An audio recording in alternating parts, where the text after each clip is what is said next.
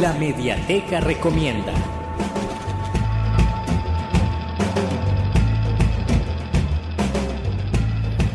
En la Mediateca Recomienda esta semana traemos otro libro más de teatro, El cuerpo del actor, eh, que es un libro de Marco Antonio de la Parra, que se encuentra a disposición de los lectores en nuestro sitio web www.ccesv.org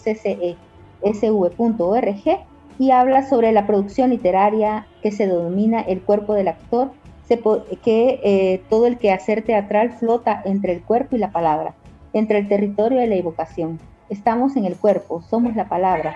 Sin palabras no somos humanos, sin cuerpo no somos ni estamos, cantantes y bailarines. Nos preguntamos por qué no se nos enseña sinceramente a cantar y a bailar.